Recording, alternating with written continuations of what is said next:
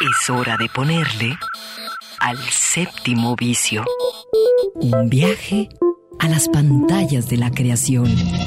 Miradas al séptimo arte, a la manera de Red Radio Universidad de Guadalajara.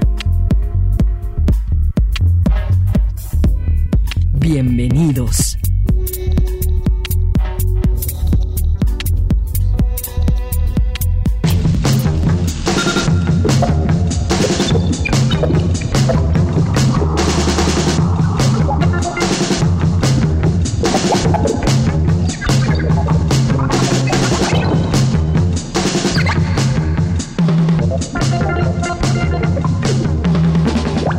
Son las 3 de la tarde y así comenzamos el séptimo vicio.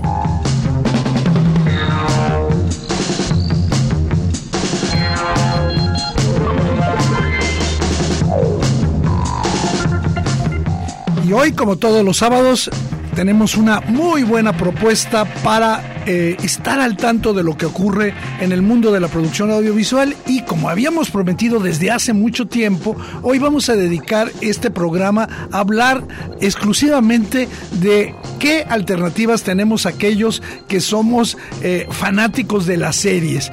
Eh, y vamos a hacer recomendaciones, tips en muchas plataformas para que pues quien le interese tenga ahí opciones que elegir. Hay que colocar eh, todo lo que vamos a comentar dentro de un panorama que no hay que ocultar. Eh, en estos últimos eh, meses se dio a conocer una noticia que sacudió el mundo de las plataformas de streaming y fue la noticia de que la plataforma Netflix había disminuido en más de 200 mil suscriptores. Eh, la plataforma, esa, digamos, no era solamente la mala noticia. La, mala noticia de, de veras es que durante este 2022 la misma plataforma líder que es Netflix va a perder alrededor de 2 millones de suscriptores. ¿A qué se debe esto? Eh, las explicaciones son eh, variadas. Por supuesto, la inflación y los costos, pero también hay que decir que las plataformas tuvieron un crecimiento eh, bastante significativo a partir de la pandemia y que pues la gente estaba digamos más eh, eh, en sus hogares y tenía más tiempo y oportunidad de usar de aprovechar la renta de streaming, lo cual poco a poco se ha ido diluyendo, la gente tiene menos tiempo para usarlo y ha preferido cancelar también por cuestiones económicas. Otro asunto es el incremento en los costos que tienen las diversas plataformas, entre ellos un elemento que ha causado verdadera molestia en los usuarios y es la idea de que tú ya no vas a poder eh, prestar o utilizar eh, digamos la contraseña o eh, la suscripción de alguien más y, eso implicará si está a un en otro, en otro lugar, en otra ubicación, un costo o pagar una diferencia en la suscripción. Y eso pues, por supuesto ha disgustado a muchísimos que compartía pues con familiares con amigos eh, su suscripción. Un, un elemento más que está ahí es el asunto del crecimiento de otras plataformas frente a Netflix por supuesto HBO eh, Max, Disney Plus, Amazon Prime y particularmente, aunque no se ha reflejado eh, en los suscriptores, la plataforma de Apple TV y muchas otras como Filming Latino, Pluto, en fin, hay muchísimas plataformas eh, movie a las que tenemos acceso. Ese es otro motivo, hay una enorme competencia con elementos muy diferenciados de contenidos. Y quizás por último, pero no menos importante, es la baja calidad del contenido. Parece que cada vez los eh, usuarios encuentran menos razones para estar en una plataforma porque los contenidos que les ofrecen no los satisfacen. En fin, esta crisis que parece que solo es el principio de ella es el marco de eh, la información que vamos a proporcionar hoy en el séptimo vicio, donde vamos a compartir con ustedes algunas de las mejores series del año que a lo largo de este programa comentaremos.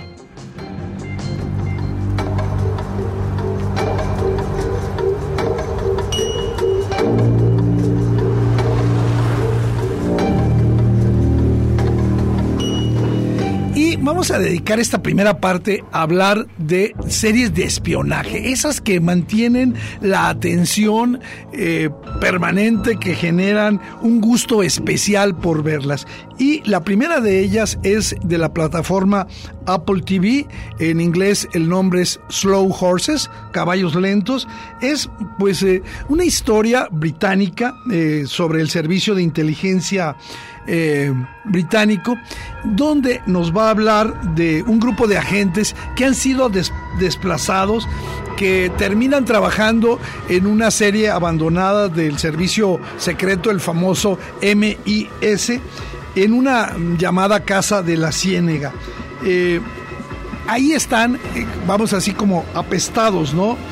Y la serie, que es un thriller con una estructura bastante clásica, nos muestra a este tipo de héroes oscuros desempeñando su labor en circunstancias no tan tradicionales. Digamos, aquí estamos lejos del glamour de James Bond y de las grandes eh, eh, acciones de los agentes de, eh, británicos, ¿no? La serie Slow Horses está basada en una serie de novelas eh, con el mismo nombre de Mike Herron y eh, creo yo que todo lo que son esos escenarios espectaculares, automóviles, armas especiales eh, que se usan en, historias como las de James Bond, aquí son sustituidos por callejuelas eh, londinenses, departamentos que se caen a pedazos, cafés nauseabundos y apestosas bolsas de basura que contienen las potenciales pruebas. Es decir, es eh, una mirada completamente diferente al trabajo, ¿no? Dentro de esta situación tan, tan precaria y de absoluto abandono, hay situaciones realmente cómicas de... Eh, digamos, de las historias que implican a estos héroes eh, caídos en desgracia. Como muy buena eh, producción británica, Slow Horses está llena de sarcasmo, de buen humor y algo interesante es que aquí los secretos no se ocultan, no son revelados para meternos mayor interés en la serie. Obviamente habrá giros inesperados, eh, villanos impredecibles, lo que normalmente ocurre en las series de espionaje. Creo que es una muy buena serie televisiva Slow Horses. Tiene este aroma, decía, clásico, pero con elementos de extrañeza, de, de mezcla un poco más fresca, thriller, drama, humor donde no faltan los chistes eh, gruesos sobre, sobre flatulencias, sobre situaciones. Me parece que aunque Slow Horses no es una serie perfecta, sí es bastante absorbente y eh, eficaz en lo que nos quiere presentar.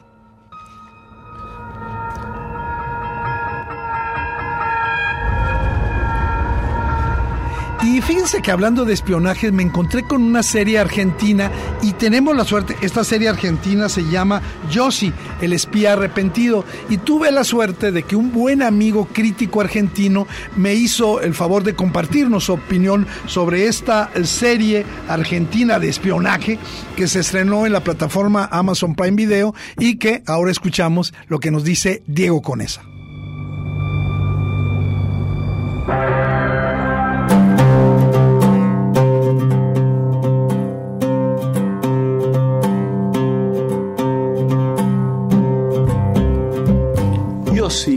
El espía arrepentido, es una miniserie de ocho capítulos que narra la historia de un agente de la Policía Federal, un espía, que luego de haberse infiltrado en la comunidad judía porteña durante muchos años, a partir de los trágicos atentados de 1992 y 1994 a la Embajada de Israel a la AMIA, se da vuelta, se arrepiente y decide contar toda su verdad. Esta es una historia de ficción basada en hechos reales. Lo cierto es que Yossi o José Pérez existe y hoy está viviendo en algún lugar al resguardo del programa de testigos protegidos. La trama de Yossi es sumamente atrapante. La historia de este agente infiltrado y luego arrepentido es de por sí una película. Pero es la forma en la cual está armada estructurada y desarrollada la narración y sus hechos, lo que hace tan interesante a esta serie, tan atractiva que una vez finalizado el primer capítulo ya no se puede soltar. Una trama potente y también sostenida en base a los elementos de suspenso, intriga y acción, narrados con buen ritmo y precisión. No es nada fácil organizar esta compleja historia de más de 20 años en 8 capítulos y la serie lo logra. Basada en el libro de Miriam Lewin y Horacio Lutzky, nos plantean el desarrollo de esta historia en una constante de viajes en el tiempo, partiendo el 17 de marzo de 1992, la fecha del atentado a la Embajada de Israel en Argentina, y a partir de allí yendo y viniendo en el tiempo en cada capítulo, desde el origen de esta historia, allá en 1985, en los comienzos de la democracia, cuando Yossi es un joven integrante de la escuela de, de la policía, inteligente, audaz y ambicioso, hasta 2008 cuando vemos a un Yossi muy distinto, cansado, perseguido, agobiado, tratando en vano de que alguien escuche su verdad mientras corre el riesgo de ser asesinado. Y el gran gancho del guion está en gran parte allí, en los interrogantes entre el final y el origen. ¿Qué pasa en el medio? ¿Cómo hace el agente José Pérez para infiltrarse y llegar a las más altas esferas del poder en la comunidad judía argentina? ¿Qué es lo que genera su conversión y su arrepentimiento muchos años después? ¿Qué es lo que descubre? ¿Quién lo quiere callar o asesinar y por qué? Se va trazando un retrato de la comunidad judía porteña. Un retrato que refleja la gran diversidad de ideas, personas y valores que impiden una foto homogénea. Evita caer en la condescendencia, en la tentación de idealizar o santificar a las víctimas de esta historia. Así es que vemos personas comunes que quieren aprender y compartir sus tradiciones. Vemos grupos de jóvenes militantes comprometidos con la causa de los desaparecidos y los derechos humanos, opositores a muchas de las políticas del gobierno de Israel en ese entonces. Vemos personajes profundamente humanos y adorables como el rabino Marcelo. Y también vemos personajes despreciables, ambiciosos, metidos en negocios ilícitos y muy cercanos al poder en el gobierno nacional. Los viajes en el tiempo, hacia adelante y hacia atrás, a veces varios en cada capítulo, no son solo un recorrido por la historia de Yossi, también es un paseo por lo más oscuro y tenebroso de la historia argentina reciente, y que ya mucho no miramos. Una década plagada de hechos trágicos y turbios que marcaron a nuestra sociedad. Hechos que siguen completamente impunes, que no llegamos a asimilar ni a comprender como sociedad, ni a relacionar entre ellos, pero que aquí en la serie se conectan a través de la historia de Yossi Pérez. Si bien se narra una historia de ficción basada en hechos reales, no estamos ante un registro de realismo crudo y áspero. El código narrativo es más estilizado, más novelesco, cercano a las películas de espías de la Guerra Fría o cercano también al, al policial negro. Pero lo cierto es que la fuerza de la trama, la galería de personajes, el suspenso y la intriga es mucho más fuerte y determinante, logrando que nos entreguemos a la historia que se pone cada vez más compleja, densa y peligrosa. Por otro lado, uno también se pregunta si lo más inverosímil no fue justamente lo que sucedió en realidad. Nos estamos viendo.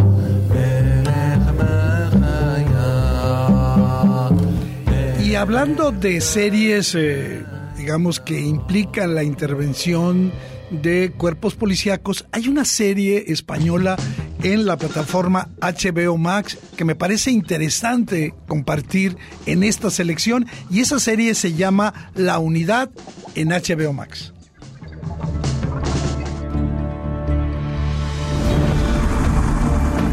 unidad está basado en testimonios de altos profesionales de la policía antiterrorista de nuestro país. Es una de las mejores del mundo. Hemos tenido la suerte de, de poder conocer a los miembros reales de la unidad y hemos, tenido acceso a mucha información y a anécdotas profesionales y personales. Todos los casos que narramos aquí son casos reales. Soy policía. Esta policía es diferente y es real y existe. Nosotros somos policías especiales. No perseguimos a los malos cuando han cometido un delito, sino nuestra misión es atraparles antes de que lo hagan.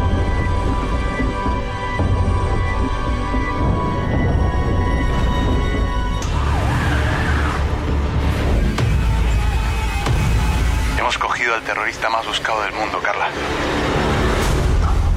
Es Nadim Al-Gharib. Los barrotes detrás de los que me encerréis encenderán las llamas de la yihad. Va a haber represalias. ¿Qué propone? La creación de un equipo especial de investigación. Yo nunca he mezclado lo personal con lo profesional y no voy a empezar ahora. ¿Cómo estás? ¿Tú? Yo nunca estuve bien. Estás trabajando como nadie. Quiero que lo coordines tú.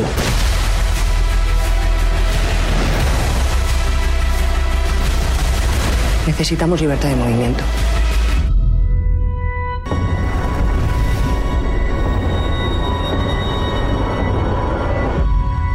Estamos aquí para salvar vidas.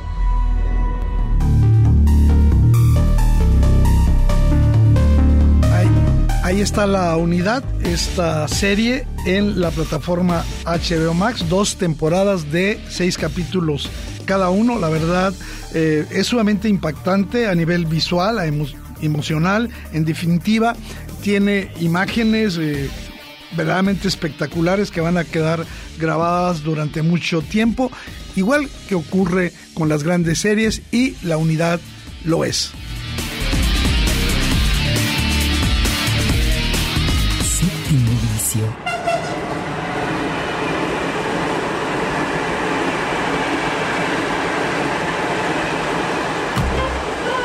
Un viaje a las pantallas de la creación.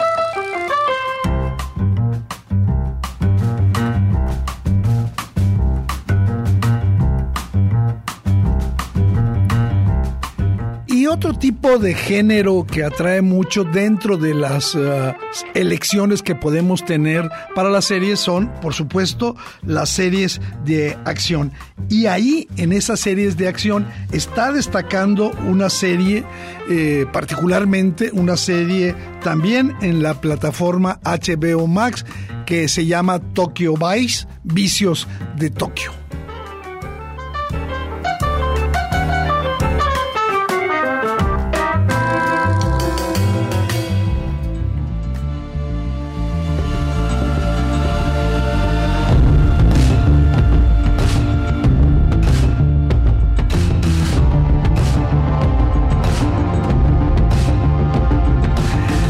Ya desde el propio soundtrack que estamos escuchando, eh, pues nos remite a uno de los grandes directores de películas de acción, que es Michael Mann. Justamente uno de los directores de, la serie, Michael Mann es el responsable de marcar el tono desde el primer eh, episodio. La serie está basado en el libro del mismo nombre, Tokyo Vice, que escribió un periodista, eh, Jake, Jake Adelson, que eh, pues nos va a contar eh, sus eh, experiencias cuando él decide investigar el mundo del crimen organizado en el Japón para uno de los periódicos de mayor tiraje en el Japón. Y justamente se va a introducir en estas batallas entre diferentes familias de la Yakuza, de las organizaciones criminales japonesas y justamente pues él queda en medio de un enfrentamiento entre ellas, este joven periodista estadounidense, en medio de situaciones de la cultura eh, japonesa, donde obviamente eh, pues se va a destacar eh, pues su presencia. Se ha criticado un poco, y creo que lo único que se le ha criticado a Tokyo Vice, la serie de HBO Max que estamos comentando, el haber elegido a Ansel Elgort, Elgort como el personaje principal, como Jake. Eh, sin embargo, me parece que a él lo recordamos eh, como el actor principal de Baby Driver y de otras eh, comedias dramáticas. Sin embargo, este perfil con algo de prepotencia le ayudó mucho a caracterizar a este periodista que empieza a investigar una serie de suicidios que tienen lugar en Tokio y coinciden en el elemento de que eh, todas las víctimas tenían deudas con eh, pues organizaciones eh, diversas, ¿no? Esta, esta incapacidad para cumplir con sus deudas, con sus pagos, pues era algo que pues es la pista para seguir tiene varias cosas que quiero subrayar de Tokyo Vice. Primero, parecería una historia de investigación periodística y desde ese lado está muy bien hecha. Pero por el otro lado, este elemento de acción sangriento, de thriller, de,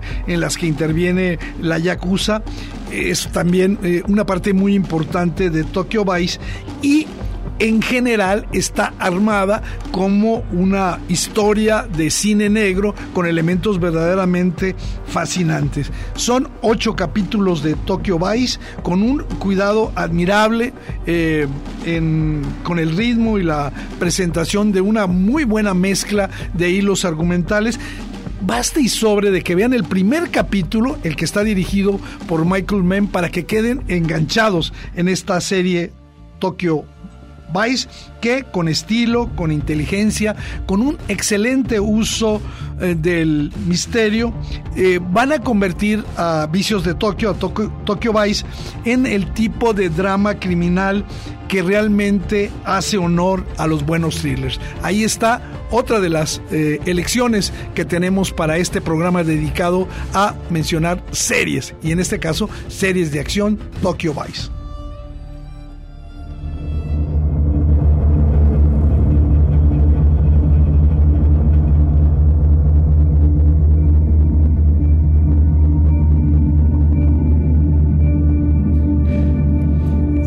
Bueno, este, los que hayan escuchado este programa sabrán que el de la voz, eh, pues es eh, fanático o fue fanático de una serie eh, que ya finalmente llegó a su fin, a su fin, y me refiero a Ozark. Esta serie que tuvo cuatro temporadas, la última dividida en dos partes y que tuvo un final tan controvertido como ha sido la serie durante estas cuatro temporadas me parece que eh, nadie de los que, eh, digamos, fuimos adictos a los Ozark va a quedar decepcionado, porque el conjunto es bastante bueno, es una, una serie donde se mezclan una muy buena cantidad de elementos, por supuesto, la actuación de Laura Linney, de James Bateson, y en la última serie, Alfonso Herrera, por ejemplo, que hace un personaje otra vez como narcotraficante, pero que incluye también otras muy buenas actuaciones y yo diría que quien no la haya visto pues puede empezar desde el primer capítulo, ¿no? Y eh, engancharse en esta serie que aunque ya ha terminado, y yo la quiero recomendar mucho en estas series de acción porque es una serie disfrutable, superior en muchos aspectos a otras producciones, aunque para algunos podrá ser frustrante en la manera que maneje. Para mí la mejor eh, temporada es la número 3, pero cada quien tendrá su propio gusto, su propia decisión y creo que la escena final, la imagen final de los Ozark que no voy a revelar, es un resumen perfecto de lo que ha transmitido a lo largo de estas cuatro temporadas Ozark, que por cierto está en la plataforma Netflix.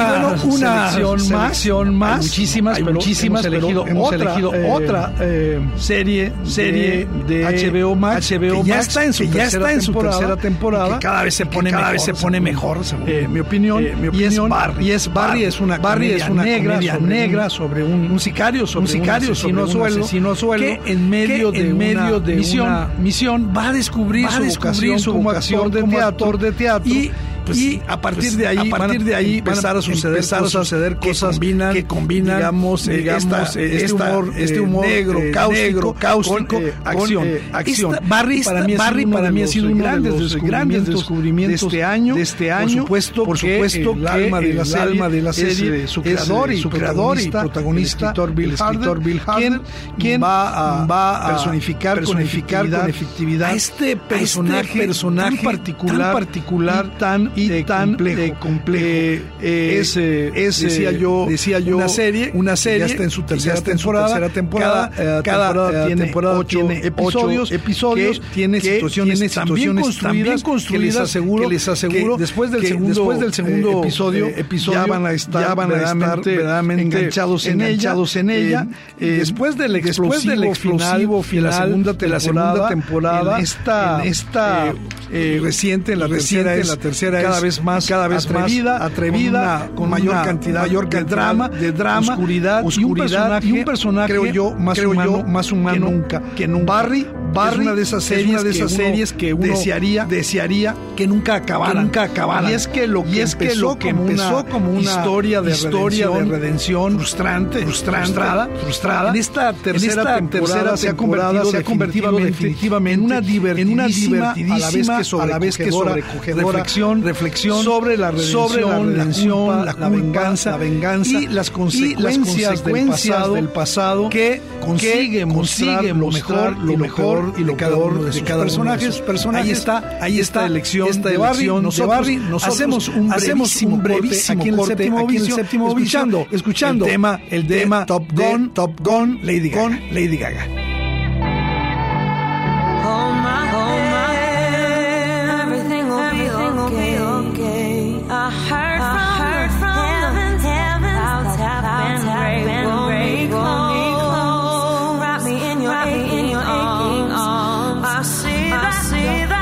El séptimo, el séptimo vicio.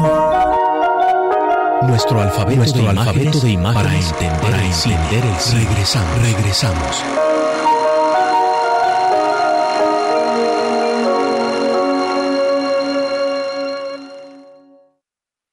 Comedia. Documental. Terror.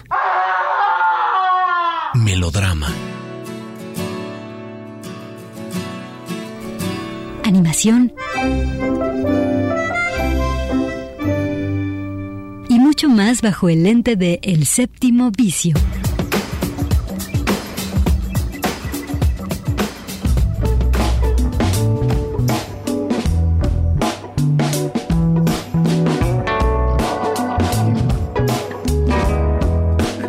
Regresamos al séptimo vicio, el programa de hoy bajo la producción de mi gran amigo Raúl Peguero y agradeciendo a toda la banda que hace contacto con nosotros en nuestras redes sociales, en Radio UDG El Séptimo Vicio, en Facebook, también en arroba el 7 vicio, 7 con número, en Twitter, en Instagram. Muchas gracias. Y hoy estamos ofreciendo un programa exclusivamente dedicado a las series, a los programas de televisión que están en distintas plataformas, tratando de hacer una selección de lo que consideramos lo mejor del año y justamente dentro de los temas que más jalan, que más atraen, es por supuesto el sexo.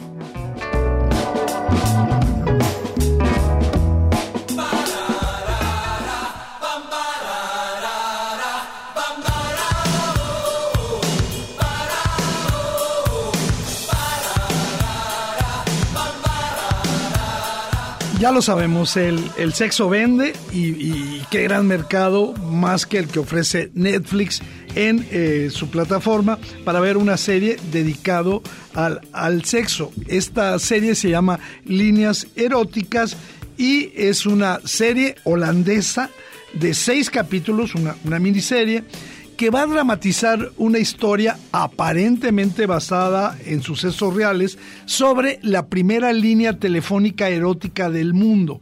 Eh, alguien dijo entonces que el sexo era tan fácil de vender que se puede cobrar por minuto por teléfono. Algo que ha desaparecido ahora con el crecimiento de, no totalmente, pero ha desaparecido con el crecimiento del Internet. Eh, líneas eh, eróticas, la, sexy, la serie que estamos recomendando, efectivamente trata del sexo, tanto real, el, el físico, como el simulado, el auditivo. Pero en realidad de lo que trata la serie de esta, de, esta, de la historia de esta línea, eh, de este emprendimiento, de esta línea telefónica erótica del mundo, una de las primeras, muestra la creación de la empresa Teledush, una empresa ficticia que hace ricos a los hermanos Frank y Ramón, eh, ya que ellos van a proporcionar un nuevo tipo de sexo que tenía muchas características favorables en aquel tiempo, sexo anónimo y accesible. Al mismo tiempo, en la serie vamos a ver cómo una estudiante de psicología, Marley, se ve envuelta en esta empresa y obviamente eh, ella utiliza esta, esta, este emprendimiento, esta empresa, como información privilegiada porque está haciendo su tesis sobre eh, este tema del sexo.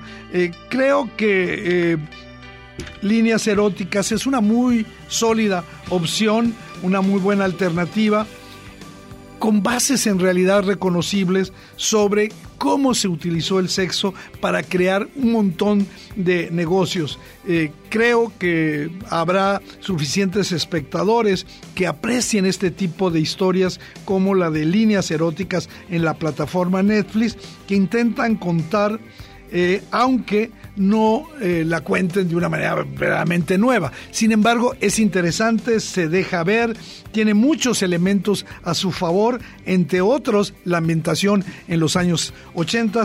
Ahí está la serie eh, Líneas Eróticas, pero tenemos más.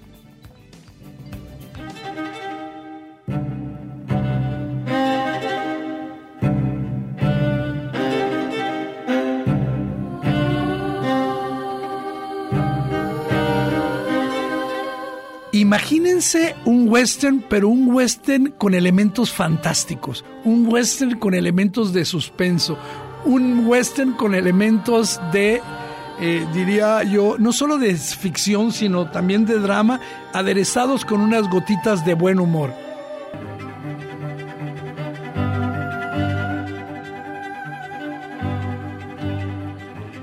Tierra, Tierras de Nadie, de Amazon Prime, se presenta como un western situado en la actualidad, donde un elemento de ciencia ficción va a tener cada vez más presencia.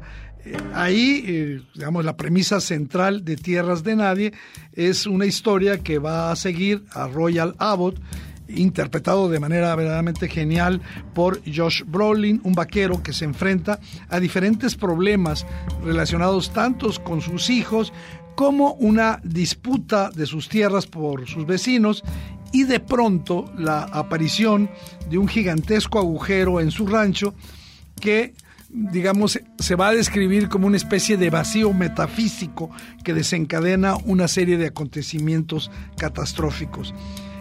Es también la historia de un moderno pueblo de vaqueros con mujeres desaparecidas, peleas en bares y también un primer sheriff gay en funciones que todos ellos se van a, a ver traspasados, atravesados por ese espeluznante agujero eh, que es situado en el rancho propiedad de la familia Abbott.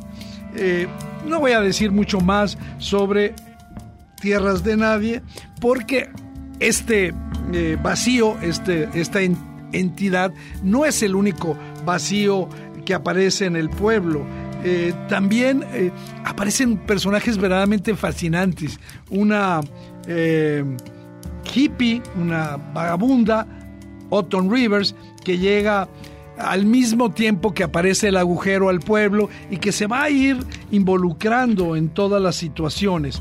Eh, creo que es imposible seguir describiendo el contenido de Tierras de Nadie sin que vaya yo a estropear las sorpresas que presenta. Solo hay que advertirles que cada rincón de la serie guarda eh, muchos secretos. Cada pregunta que se plantea va a conducir a un misterio cada vez más desconcertante. Después de sus ocho episodios, uno tiene la sensación, al ver visto Tierras de Nadie, que esta podría ser una fascinante serie con muchas más temporadas porque hay espacio para expandir este mundo más allá de Wyoming.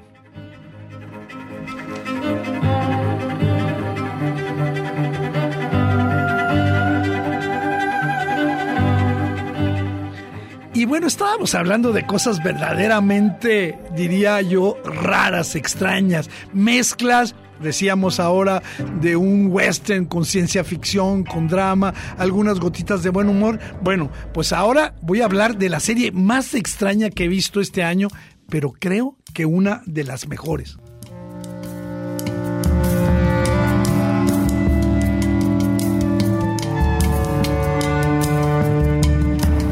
Me refiero a la serie Separación, Severance, que está en la plataforma de Apple TV y que ya ahora mismo, aunque la haya visto poca gente porque la plataforma eh, de Apple TV no tiene demasiados espectadores, se considera separación como una de las revelaciones del año. Eh, porque ha generado, sobre todo en redes sociales, una gran cantidad de, de, de, debates, de disputas acerca de las características que tiene esta serie por ser tan extraña. Esto se debe a que, en primer lugar, si quisiéramos, eh, digamos, clasificarla dentro de un género, hablaríamos de un thriller distópico mm, perfectamente estructurado, ahí está.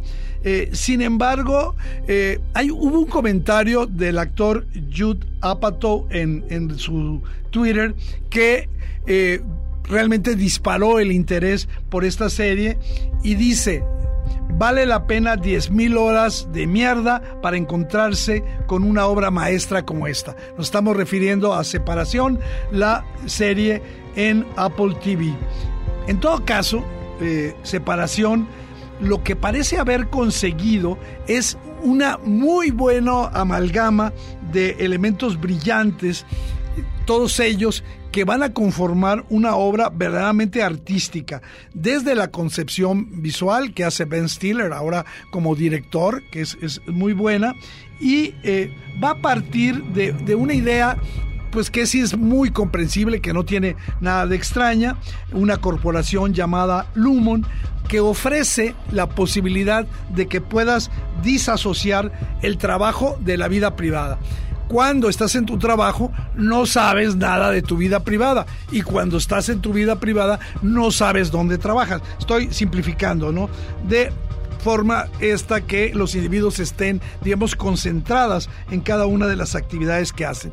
De hecho, el primer eh, episodio que se llama Buenas Noticias sobre el Infierno, el episodio 1 de, de, esta primera temporada, eh, muestra esta, esta historia y creo que aparte de lo extraño de lo que nos va a ir contando Separación, vale la pena mencionar eh, otros eh, episodios sumamente interesantes como el episodio 7 o el episodio eh, 9, que es un final trepidante de esta primera te temporada, que está dotado de un ritmo y de un suspense verdaderamente espléndidos, ¿no?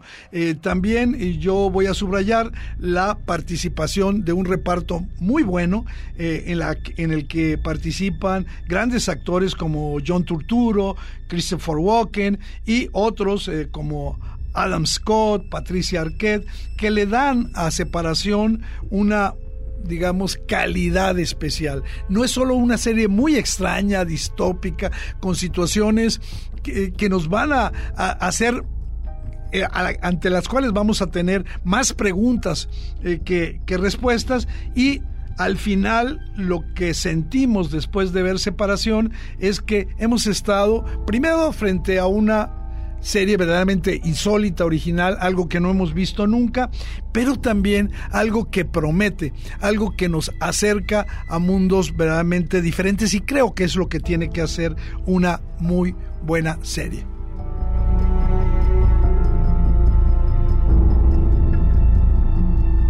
Séptimo vicio.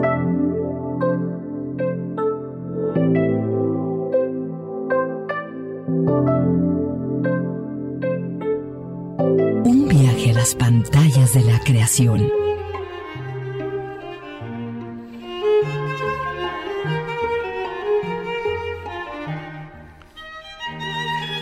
Me preguntan por aquí si no tenemos algo más ligerito, algo más, algo más sabroso, algo, incluso podríamos decir, más cursi, más convencional, por supuesto, pero también de enorme calidad.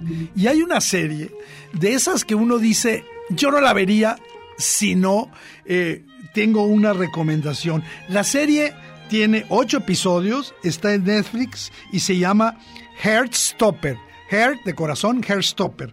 Es probablemente y va a ser, creo yo, una de las series de Netflix más exitosas en esta primera mitad del 2022. En cualquier caso, eh, ha surgido ya un consenso entre la crítica y los espectadores para alabar los encantos de esta nueva miniserie de origen inglés, ocho episodios de 30 minutos cada uno, que adapta una exitosa novela gráfica eh, de Alice Osman. Y eh, también ella va a ser la showrunner de la serie, la encargada, eh, para que la serie tenga la fidelidad, el espíritu de su novela gráfica. Cuenta una historia muy poco original y quizás la más trillada del mundo, un enamoramiento adolescente en la escuela y el comienzo de una bonita historia de amor. Sin embargo, Hairstopper juega con estos elementos convencionales para crear emociones que suenan muy honestas, momentos deliciosamente de esos que llamamos de feel good, garantizando la adicción inmediata de los espectadores y este efecto de encadenamiento, de binge watching, de quererlas ver toda.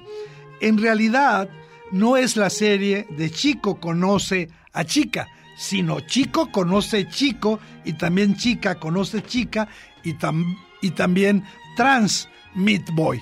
Entonces, estamos ya colocando, digamos, ahí los fundamentos de Hairstopper. Eh, decía una historia sencilla, pero genial, eh, donde nos van a mostrar las dificultades de las parejas homosexuales para afrontar sus decisiones, pero también cuando se preguntan sobre su propia identidad. ¿Soy gay? ¿Soy bisexual? ¿Cuál será el impacto de la nueva forma en la que me quiero ver frente a los demás? ¿Cuáles son las dificultades de salir del closet ante los amigos y la familia? Pero son situaciones que van a ser presentadas de una manera tan honesta, tan verdaderamente, eh, diría yo, fresca, diferente en Hairstopper, que me voy a atrever a decir que ninguna serie de televisión eh, va a alcanzar la calificación de cinco estrellas que ya tiene Hairstopper sin las actuaciones de eh, su elenco, de sus diferentes personajes, porque podríamos pensar que es una serie de adolescentes para adolescentes. Tal vez tengan razón, pero esta serie de adolescentes para adolescentes puede encantar a cualquiera. Una brillante adaptación televisiva, Hairstopper, eh, romance homosexual, consecuencias ligeras, una delicia absoluta porque ciertamente uno podría ya estar harto de historias del mundo LGBTI, oscuras, con finales trágicos, como lecciones que nos quieren dar, pero aquí es todo lo contrario. Es, son verdaderamente historias de amor bien contadas, disfrutables y que vamos a verla sin ruborizarnos. Hairstopper, una elección verdaderamente interesante.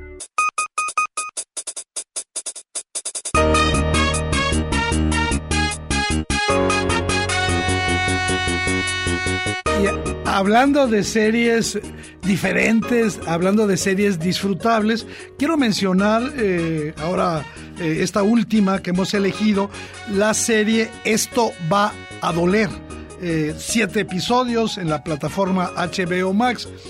Y entre tantas producciones centradas en el contexto de los hospitales, Esto va a doler. Es una de las propuestas más inteligentes, cínicas y divertidas sobre cómo funcionan los sistemas públicos de salud, eh, particularmente centrado en el servicio de urgencias de una maternidad en Londres. Esto va a tener mucha importancia para nosotros que en los últimos años hemos estado eh, confrontados eh, ante las condiciones del sistema de salud propios. Creo que puede ser muy interesante que nos acerquemos a esto, va a doler. Eh, con la presencia siempre acertada de Ben Whishaw, eh, es el anfitrión de esta tragicomedia médica.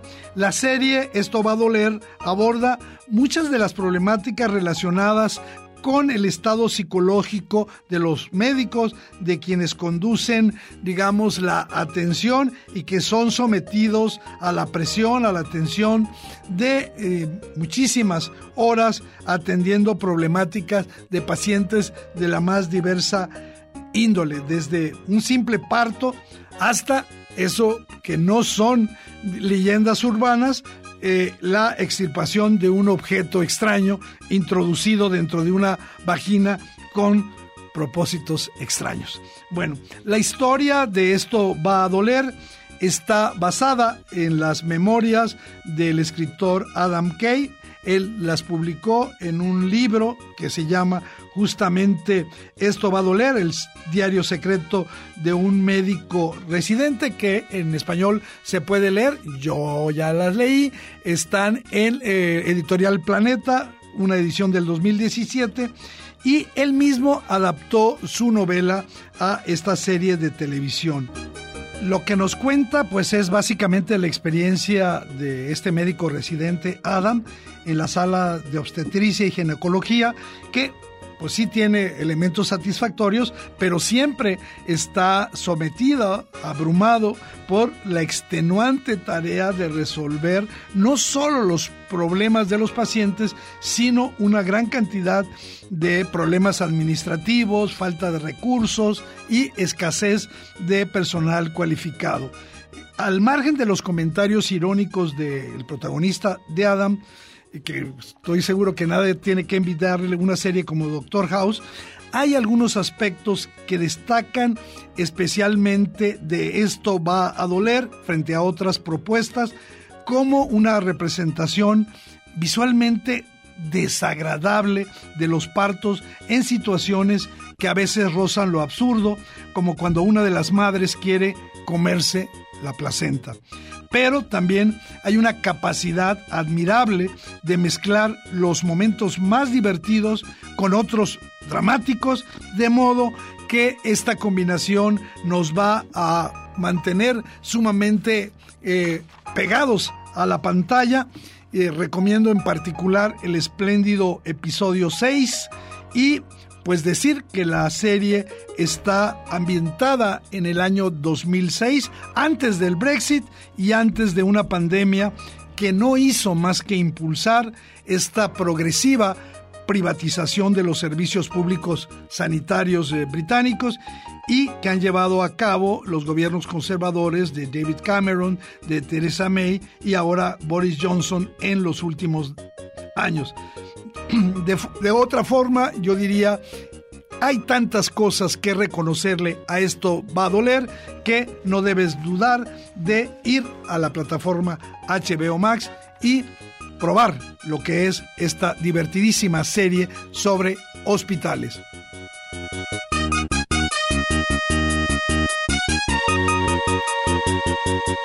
Bueno, pues hemos hecho un recorrido largo sobre eh, lo que consideramos algunas de las mejores series de televisión en plataformas. Espero que hayan sido eh, material que te sea útil, que puedas utilizar en un momento para el entretenimiento, para la diversión y pues aquí el séptimo vicio, Eduardo Quijano te dice gracias. Vámonos escuchando esta hermosa canción de Mónica Giraldo.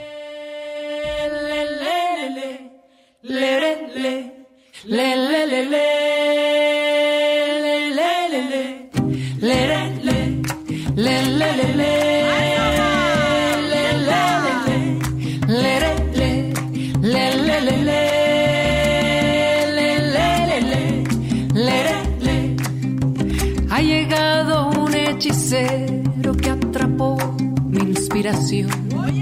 Un hombre bullerenguero que de paso a fundación. Navegando fue a Venecia, y le compuso una El canción. séptimo vicio. La cultura del cine en imágenes sonoras. Un viaje a las pantallas de la creación. Escúchanos todos los sábados desde las 3 de la tarde. Hasta la próxima. Thank you.